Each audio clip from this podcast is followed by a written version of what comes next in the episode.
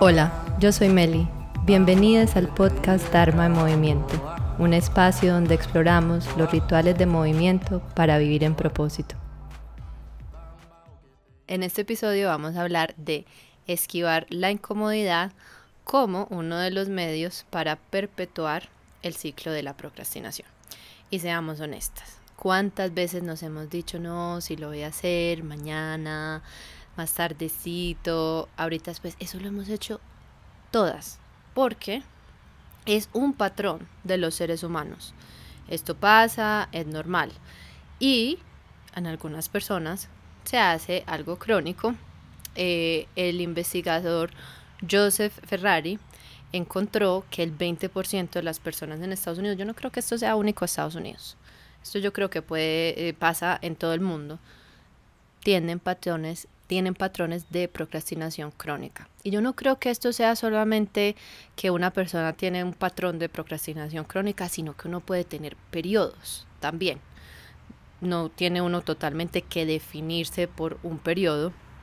Eh, de procrastinación para decir que es que yo, como nos encanta eh, autodiagnosticarnos cosas, que yo soy un procrastinador crónico y ahí volviendo al episodio anterior, simplemente Em, simplemente enfocarnos en estos patrones eh, o estas maneras de pensar fijas.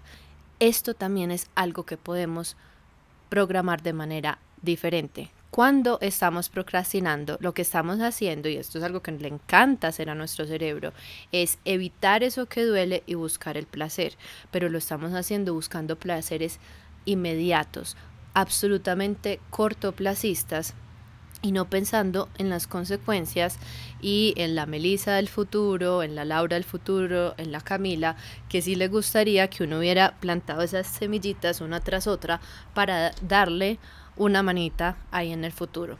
Eso eh, es lo que describen algunos psicólogos ceder para sentirse bien, para dejar de un lado lo que puede ser incómodo en ese momento se repite el patrón una y otra vez, llegamos a vergüenza y a darnos látigo, a darle a la culpa porque no lo he logrado, a darle porque no está hecho y no está perfecto. Y lo que tal vez necesitamos reconocer es que no es que no seamos lo suficientemente productivas o que somos perezosas, es que hay algo a lo que teníamos miedo que se está interponiendo en el camino y por ese miedo que no hemos tratado, al cual no nos hemos acercado, entonces hemos continuado perpetuando esta situación y no hemos enfrentado esa emoción.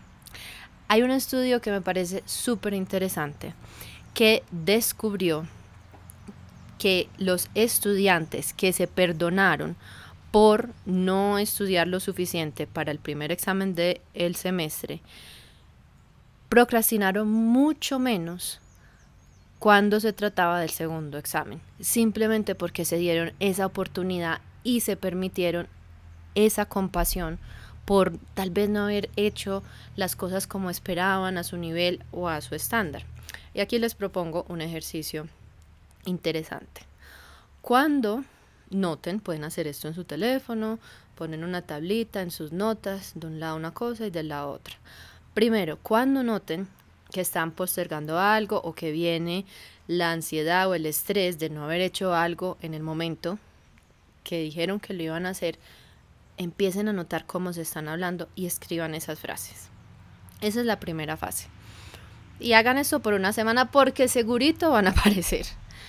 Y después, al final de esta semana, créense una sesión créense una sesión con ustedes mismas, el domingo cuando sea, de ir a analizar esas frases y luego reformularlas, dejarlas ahí en el teléfono y una vez vuelvan a aparecer, vayan a su eh, listica y digan, ok, voy a reformar y voy a escoger decirme esto.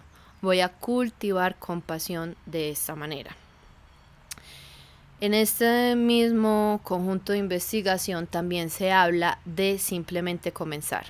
Y aquí todo el mundo, vayámonos como Nike, just do it. Y aunque yo en cierta manera sí estoy de acuerdo y una de las cosas que yo aconsejo a las personas que me preguntan cómo logro levantarme tan temprano es que yo no la pienso. medio suena la alarma, y hay veces ya ni siquiera necesito que suene la alarma, yo inmediatamente brinco en mi cama, porque donde me llegue a dar un segundo o dos, ahí me quedo por lo menos media hora con mis cobijitas pensando, diciéndome que estoy meditando y no. Lo que estoy haciendo es postergar la levantada para ir a hacer mi práctica a pesar de que es la cosa que más me gusta a mí hacer durante el día. Sin embargo, cuando muchas veces nos saltamos estos sentimientos y simplemente comienza, incluso muchos de estos investigadores dicen como saltes el sentimiento y siga, yo ahí no estoy de acuerdo. Yo lo que sí estoy de acuerdo es, voy a verlo, voy a acercarme a esa emoción, la voy a ir trabajando gradualmente para no hacerle bypass e ir haciendo este ciclo que es vicioso y que me va a llevar a mí cada vez a querer hacerlo menos, porque se va a hacer más pesada la carga de esta emoción que no he investigado. Muy por el contrario, la miro, la investigo, la muevo, la trabajo y a pesar de ella, o incluso transmutada con ella, utilizando la energía de ella, la información que hay detrás de ella, decido hacer lo que dije que quería hacer pero hacer eh, bypass de esto creo que es el error que hemos cometido y por la razón por la que estamos muchas veces ahora. Este concepto de la fuerza de voluntad, pero a las bravas, a las bravas porque uno no puede ser tan emocional. Típico del mundo corporativo. Hágale porque usted está aquí hasta las seis y aguántese lo que se tenga que aguantar. Tiene que hacer y sentarse en esa silla hasta cuando llegue la hora. Bueno, y hoy en día hasta hay veces más. Entonces, vamos a hablar otra vez de estrategias para poder trabajar esa incomodidad y dejar de perpetuar este ciclo de procrastinación. Algo que pueden hacer incluso antes de que esté pasando, simplemente en sus momentos reflexivos, empezar a analizar cuáles son esas actividades que ustedes hacen cuando están tratando de procrastinar o postergar algo. En mi caso, número uno, Netflix muchas veces, ir al correo pretendiendo que estoy haciendo algo productivo, salir a hacer vueltas, hay veces organizar el closet para algunas personas, limpiar, em, leer, inclusive a mí esta cuando la empecé a mirar dije, wow, algo que nos gusta hacer tanto, pero muchas veces podemos estar postergando hacer algo. La música, esa a mí me dio Sí, hay veces escuchar música puede ser una manera de distraernos ante eso que no queremos hacer. Entonces hacer una listica, no para condenarlas, no para satanizar estas actividades que muchas veces son tan importantes, pero más bien para cuando las estemos haciendo, tomarnos un segundito y decir, ok, eh, yo estoy haciendo esto para postergar algo porque en verdad debería estar haciendo, debería o preferiría estar haciendo otra cosa que me puede llegar o acercar más a ese resultado que estoy buscando, a ese resultado que muy probablemente está más alineado con mi propósito o en verdad no. Este es un tiempo que yo he acordado conmigo misma que necesito para mi descanso sagrado, que es otra cosa. Esto es lo del famoso balance. No es ni aquí, no es ni allá. Es como estar ahí cerquita de ese punto medio perfecto al que en verdad nunca vamos a llegar. Pero es también dar oportunidad de esas actividades que nos ayudan tal vez a llegar al descanso sagrado y ver o estoy yéndome muy por aquí o estoy yéndome muy por acá. Si al hacer esta lista, entonces tenemos ya dos listas que pueden salir y que me encantaría que hicieran eh, después de este podcast o incluso paren, ni siquiera procrastinen en este momento. Paren, pongan stop, hagan sus respectivas listas y tal vez utilicen este podcast como incluso un taller, un taller con pequeñas actividades para erradicar la procrastinación. Y tengan esa listica ahí, vayan nutriéndola y vayan viendo qué tal.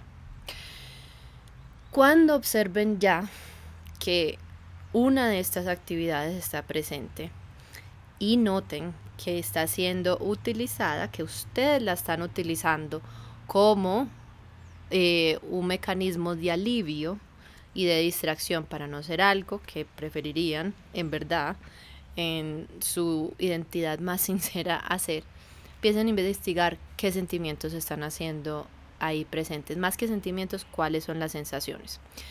Después del trabajo de los dos últimos años, hay algo que yo he entendido que antes ni siquiera me daba cuenta. Cuando yo empiezo a sentir miedo o el miedo se hace presente, lo primero que siento es como un desemple en los tobillos.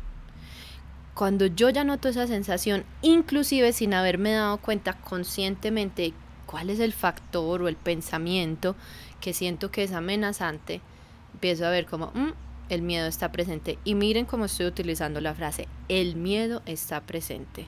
No tengo miedo y mucho menos en inglés, I am afraid, porque lo que no quiero es pararme desde ahí.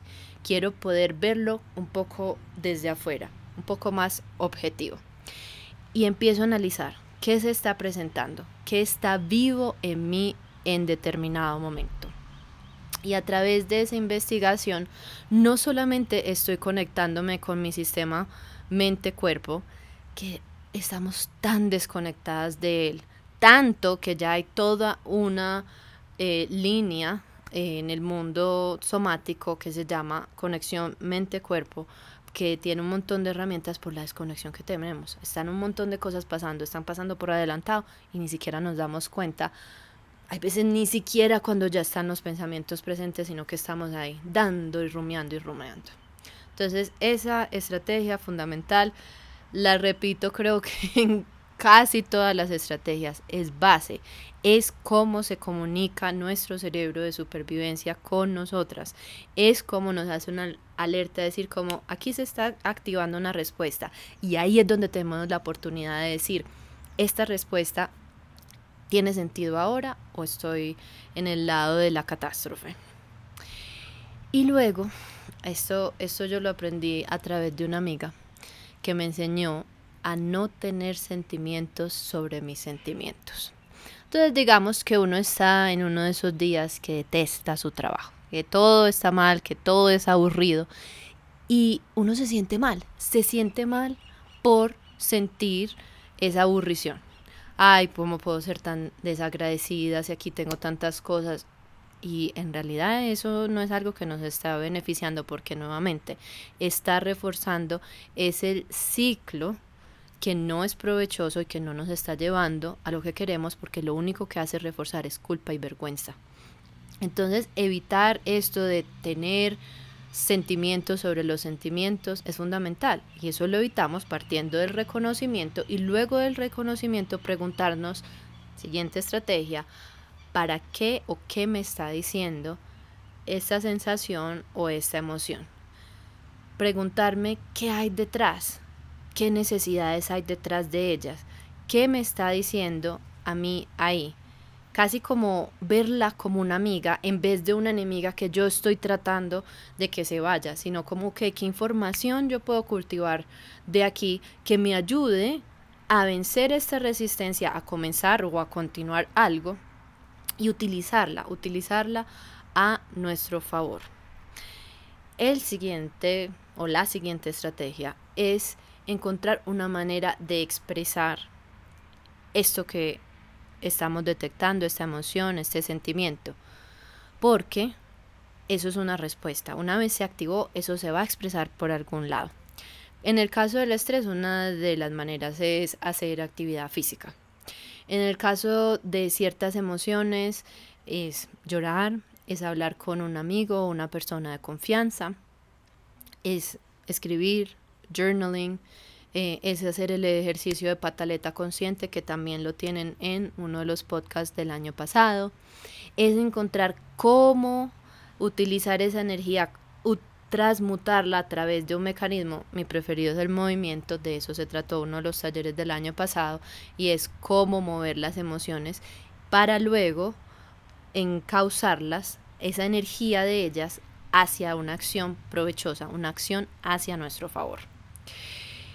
Ya una vez hemos expresado esto que está sucediendo de una manera segura y nos concentramos en las sensaciones físicas, nos podemos dar cuenta de lo corticas y lo finitas que son las sensaciones en el cuerpo. En la serie anterior les comentaba que duran, no, fisiológicamente duran 90 segundos. Ustedes me van a decir, no, no, está loca, eso no es verdad, es que yo puedo estar sintiéndome ansiosa por horas. Si es verdad, es verdad que lo estás perpetuando con tu pensamiento, pero cuando nos permitimos ese momento de yo voy a investigar eso, sí que podemos hacer que dure mucho menos y con el tiempo dure más y con el tiempo podamos conectarnos a ellas y extraer la información de ellas aún más rápido, igual honrando el tiempo que se tienen que demorar. Y no quedarnos en días de ansiedad hasta el punto de llegar a desórdenes de ansiedad de los que yo también he sufrido y que no es para nada agradable tener que desmontar esos patrones. Cuando si hacemos este trabajo podemos irlos desmontando porque no podemos creer que esto aquí es de la noche a la mañana y que nunca más vamos a tener estrés y que nunca más vamos a tener ansiedad. También hay otra realidad. Y aquí viene otra estrategia. Es que si uno está en, no sé, en la fila de inmigración de regreso a Colombia o uno está en una junta directiva, tal vez no pueda hacer toda la investigación completa y la expresión más genuina de una emoción. Sin embargo, uno puede verla, reconocerla, ponerle un pin ahí al asunto y luego en el momento de reflexión, en un punto que yo, yo esto me lo pongo en mi calendario, yo voy y investigo esa emoción. Voy otra vez, la recuerdo, hago el trabajo que hago a partir del movimiento y la, la redirecciono y la transmuto hacia donde yo quiero que vaya o al menos lo empiezo a hacer. Y también podemos ser muy intencionales e inteligentes con las distracciones y eso lo hablábamos en el primer episodio de esta serie sobre procrastinación y es utilizar esos momentos para espacio blanco para que darle un momentico al cerebro y que la creatividad tal vez vuelva, que esa capacidad de solución, tal vez del problema, de saber por dónde comenzar cierta cosa, llegue en su momento.